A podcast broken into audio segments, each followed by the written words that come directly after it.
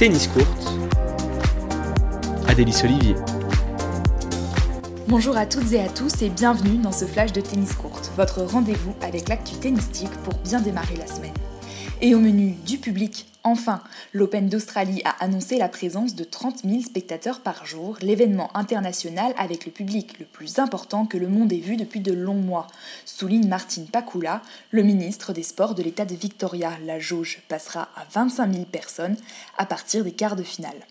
Ils étaient 4000, eux, dans le stade d'Adélaïde pour assister au match d'exhibition. Un retour à la normale, grandement apprécié par les joueurs. C'était vraiment super de rejouer devant du public. Ça faisait longtemps, confirme Raphaël Nadal, l'Espagnol, mais aussi Dominique Thiem, Serena Williams, Naomi Osaka, Ashley Barty ou encore Simona Aleps, Yannick Sinner et, et Novak Djokovic ont régalé les spectateurs à coups de twinner pour la roumaine, mais aussi de belles accolades comme le tennis n'en avait plus connu depuis un an.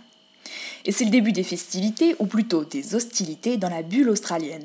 Les joueurs sortent enfin de leur confinement plus ou moins strict. Hier, dimanche 31 janvier, deux des six tournois prévus cette semaine ont démarré. Le WTA 500 Yara Valley Classic, où Christina Mladenovic et Fiona Ferro, deux des trois françaises en lice, se sont déjà inclinées d'entrée, et le Gippsland Trophy, aussi un WTA 500 et Caroline Garcia a elle réussi son retour à la compétition avec une première victoire sur Rodionova 6-3, 6-4.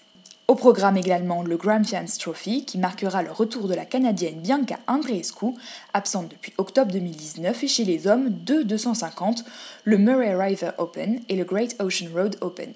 Et puis bien sûr, l'ATP Cup. Demain, la France se frotte à l'Italie d'entrée de jeu. Avant l'Autriche, Gaël Monfils, Benoît Paire, Nicolas Mahut et Édouard Roger Vasselin auront fort à faire. Tout le top 10, à l'exception de Roger Federer, a répondu présent. Nadal Djokovic, épisode 153. L'Espagnol lance une pique aux Serbes sans jamais le citer. Certains ont besoin de rendre public tout ce qu'ils essayent de faire pour aider les autres. D'autres le font de manière plus privée, sans avoir à le faire savoir. Glisse Rafael Nadal à ESPN espagnol, ou comment viser Novak Djokovic sans le citer.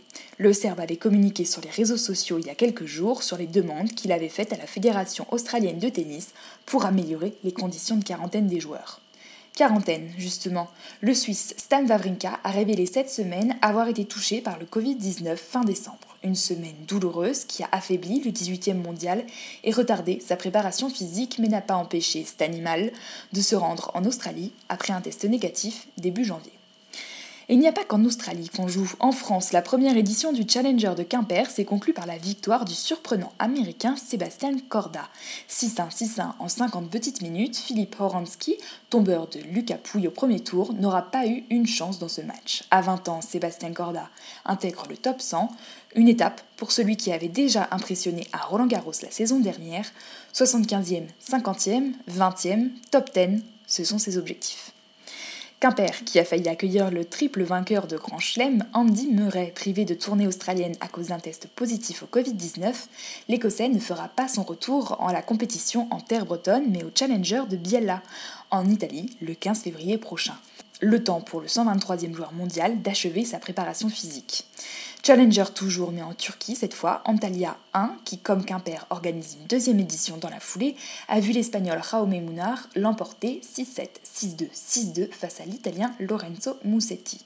Le sixième titre en Challenger pour Munar, qui espère bien récidiver sur la terre battue turque cette semaine. Antalya, Quimper, l'ATP Cup, de beaux matchs en perspective cette semaine. Excellente journée à tous et vive la journée.